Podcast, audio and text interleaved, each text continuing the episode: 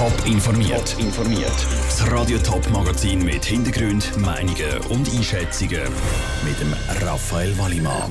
Was die anderen Parteien über die Notfallversorgungsinitiative von der St. Galler SVP denken und wie die Mushinga Kambunchi nach dem Gewinn von der Bronzemedaille am Flughafen Zürich empfangen worden ist, das sind zwei von den Themen im Top informiert.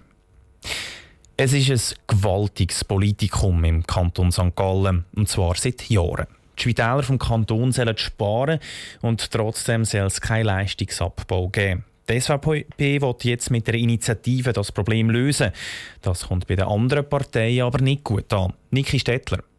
Seit Jahren sucht die St. Galler Kantonsregierung einen Weg, wie sie bei den Spitälern Geld sparen können. Das, weil sie mit massiven finanziellen Problemen zu kämpfen haben. Darum stellt die Regierung in zwei Wochen ein Konzept vor, wie das könnte gelingen dass gewisse von den insgesamt neun St. Galler Spitäler bald von der Landkarte verschwinden, ist nicht ausgeschlossen. Der SVP geht das bald einmal zu weit. Darum hat das Komitee rund um ihren Präsident Erwin Böhi heute ihre Initiative vorgestellt. Wir wollen, dass mindestens Notfallstationen bleiben. Wir sind bereit, äh, zu diskutieren, wenn andere Sachen sollten konzentriert werden Aber Notfallversorgung im Spital, wo die Leute hingehen können, wenn sie irgendetwas haben, die muss bleiben. Aber was heisst Notfallversorgung? Laut den Initianten muss das von Spital zu Spital angeschaut werden. Spitäler wie Rorschach, die noch beim Kantonsspital St. Gallen liegen, können nicht mit Spitälern im Toggenburg oder Sarganserland verglichen werden. Ich könnte mir vorstellen, dass Betriebszeiten jetzt viel anders sind als das Rorschach, wo ja so nah ist beim Kantonsspital. Und auch weil zum Beispiel im Winter natürlich das Rorschach hat es kaum Beibrüche, im Toggenburg wahrscheinlich mehr. Also es muss regional angepasst werden, das Angebot. Die SVP möchte sicherstellen, dass es in den Notfallstationen auch Betten hat. Und genau das kritisiert die FDP und ihr Fraktionspräsident Andreas Hartmann. Er will weniger stationäre und mehr ambulante Angebote schaffen. Die Versorgung muss so sein, dass die Bevölkerung nicht irgendwo aus der Peripherie vom Kanton muss ins Zentrum fahren, wenn sie Bauchweh oder Kopfweh hat. Das muss mit einer Infrastruktur aufgebaut werden, wo eben auch den heutigen medizinischen Erfordernissen entspricht. Das sind moderne ambulante Zentren. Bei der SP begrüßt man zwar den Inhalt der Initiative, versteht das Vorgehen der Initianten aber nicht ganz. In der vergangenen September-Session haben wir schon sehr intensiv über die Frage diskutiert. Wir haben eine dringliche Motion eingereicht, die eigentlich das Gleiche hat wollen. Trotz dem fast gleichen Inhalt hat die SVP den Vorstoß damals abgelehnt. Dass es der SVP bei dieser Initiative um Wahlkampfpropaganda geht, bestritten sie. Der Beitrag von Niki Stettler. Die SVP fährt nach den Wahlen vom 20. Oktober mit der Unterschriftensammlung an. Sie hat dann fünf Monate Zeit, um 4000 Unterschriften zu sammeln. Es ist die höchste Auszeichnung, die ein Wissenschaftler überhaupt bekommen kann. Und vergleichbar mit einer Goldmedaille an Olympischen Spielen, der Nobelpreis. Ab heute werden die heiß begehrten Auszeichnungen wieder vergeben. Beim Medizin-Nobelpreis heute ist die Schweiz zwar leer ausgegangen, aber wir haben noch ein paar andere mögliche Kandidaten für einen Nobelpreis. Und auch in der Vergangenheit hat schon jemand mal einen Schweizer gewonnen. Daniel Schmucki. Gerade mal zwei Jahre ist her, wo der Jacques Dubochet den Chemie-Nobelpreis gewonnen hat. Praktisch niemand hat den Biophysiker von der Uni Lausanne auf der Rechnung gehabt.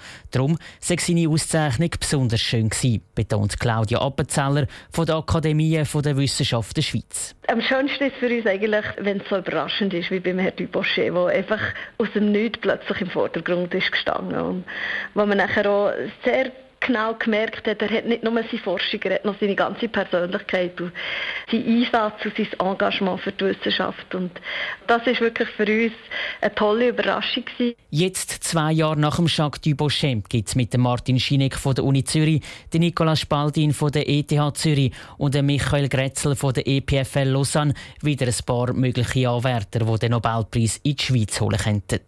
Wie gross ihre Chancen tatsächlich sind, kann und wird Claudia Appenzeller Zahler nicht einschätzen. Aber sie ist überzeugt, es bringe sehr viel, wenn ein Schweizer oder eine Schweizerin einen Nobelpreis gewinnt. Das zeigen nicht zuletzt das Beispiel mit dem Winterthurer Richard Ernst, der 1991 den Chemie-Nobelpreis gewonnen hat. Ich habe vor etwa zehn Jahren mal eine Veranstaltung machen mit dem Richard Ernst, wo uns so quasi gezeigt hat, wie er geforscht hat und wie er Tiefs hatte und Höchst hat wieder erreichen Und das ist halt die Nähe, die wir haben, wenn wir eine Schweizer Nobelpreisträgerin oder einen Nobelpreisträger haben. Ein anderes Beispiel ist das von Jacques Dubochet. Er sei immer wieder öffentlich auftreten und hat mit seiner Art versucht zu zeigen, dass Chemie nicht langweilig sein muss. Und das kann am Schluss vielleicht auch helfen, ein paar Leute mehr für die Wissenschaft zu begeistern. Das ist ein Beitrag von Daniel Schmucki. Ob es auch dieses Jahr wieder für einen Nobelpreis für einen Schweizer Forscher lenkt, zeigt sich in den nächsten paar Tagen. Morgen zum Beispiel wird der Physik-Nobelpreis vergeben, übermorgen der Chemie-Nobelpreis und am Donnerstag der Literatur-Nobelpreis. Nach sieben Stunden Flug sind sie zurück aus Doha. Die Athletinnen, die an der Leichtathletik-Weltmeisterschaft für die Schweiz um Medaillen gekämpft haben. Vivienne Sasso war heute Nachmittag am Flughafen Zürich und hat zusammen mit freudigen Fans die Heldinnen in Empfang genommen.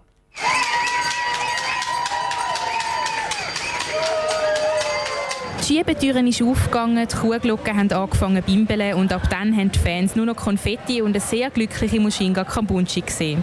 Die Athletin hat mit dem Gewinn der Bronzemedaille über 200 Meter zu Doha als absolute WM-Highlight für die Schweiz geliefert.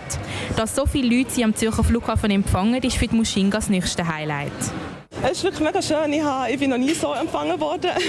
es ist wirklich mega schön, dass so viele Leute kommen.